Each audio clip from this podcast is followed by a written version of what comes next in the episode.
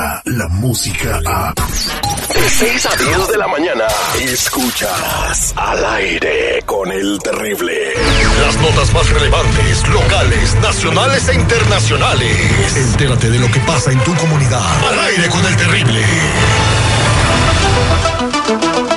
Señores, vámonos con el Lil García. En Lil García, muy buenos días. Tengo una encuesta que salió ah, antes de que comencemos con las noticias. ¿Cómo está, compadre?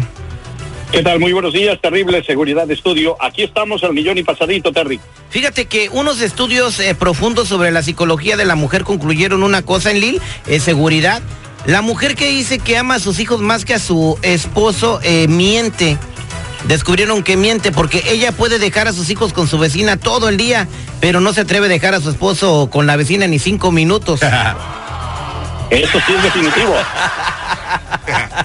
Ahí te dejo a mis bendiciones 48 horas.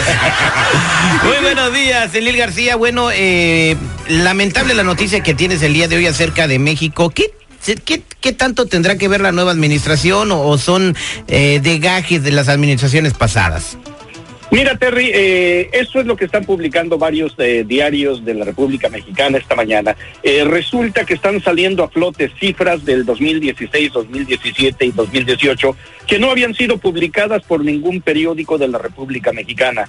Eh, principalmente los chayoteros, pero que sí habían estado consideradas por el INEGI. El INEGI es el Instituto Nacional de Estadísticas, Geografía y Informática, que son los encargados de llevar el censo económico, agrícola, ganadero, people aparte el censo de población y vivienda, y también encuestas de, de cuánto vale el kilo de tortillas, cuántas personas han muerto en tales estados, cuál es el presupuesto. Y este, este organismo, esta organización federal está diciendo que México está viviendo en la violencia, no solamente de, eh, ahorita en el 2019 con, con la nueva eh, presidencia de López Obrador, eh, y están dando ejemplos. Dicen que en el 2017 se registraron 31.724 homicidios, que se habían incrementado en comparación al 2016 con el 26.9%. O sea, eso quiere decir que los periódicos chayoteros realmente no estaban No estaban, exactamente, pero ahora no, se muere un grillo, ah, no, fue culpa del obrador.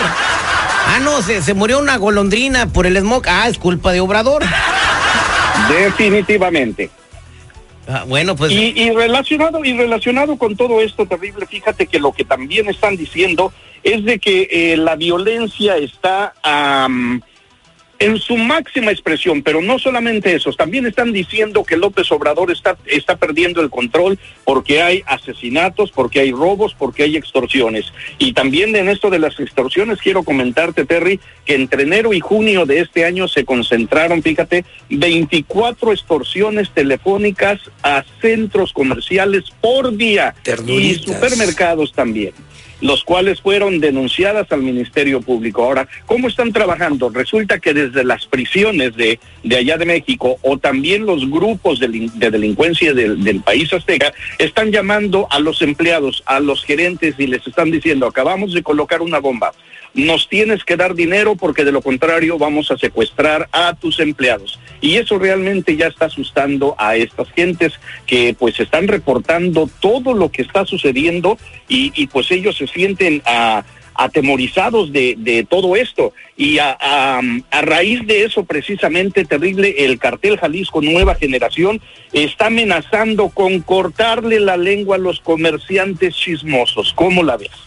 Ok, entonces eh, yo me dedico a extorsionar y al cobro de piso, ¿no? Que, o sea, si tú pones tu tiendita, tu box o tu tiendita de abarrotes, tu tintorería, tienen que pasar estos tipos y les tienes que pagar el, derecho de, de, salir adelante, o sea, el derecho de vivir aunque sean criminales.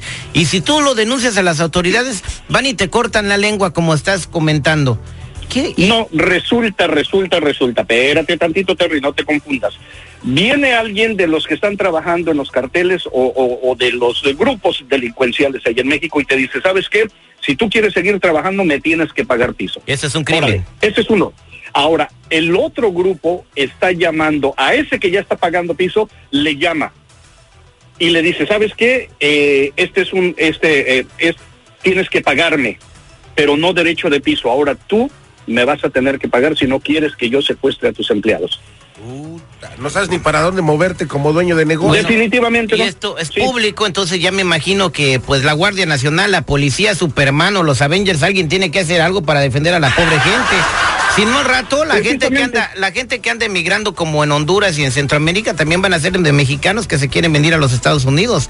Eh, tienen que controlar este problemita, ¿eh? Y ahora, los carteles no son dueños de la sociedad ahora como se están creyendo, de que a cualquier persona con un negocio le puede ir a cobrar y que si no te cortan la lengua. Pero es que tal parece que sí, mi querísimo Terry en Lil, buenos días. La situación es de que la tibieza de las autoridades y las leyes eh, jurídicas en México, las leyes judiciales, perdón, en México, este, están atadas de manos por organizaciones como las, las, eh, la Comisión Nacional de Derechos Humanos, que defiende más al delincuente que a, que a la víctima. Bueno, pues no sé, no sé si voy a decir una barrabasada, pero entonces que se salga esa comisión es por el bienestar de los mexicanos, ¿no? No sé usted qué piense, señor Elil García, usted también es de México, usted es de Oaxaca.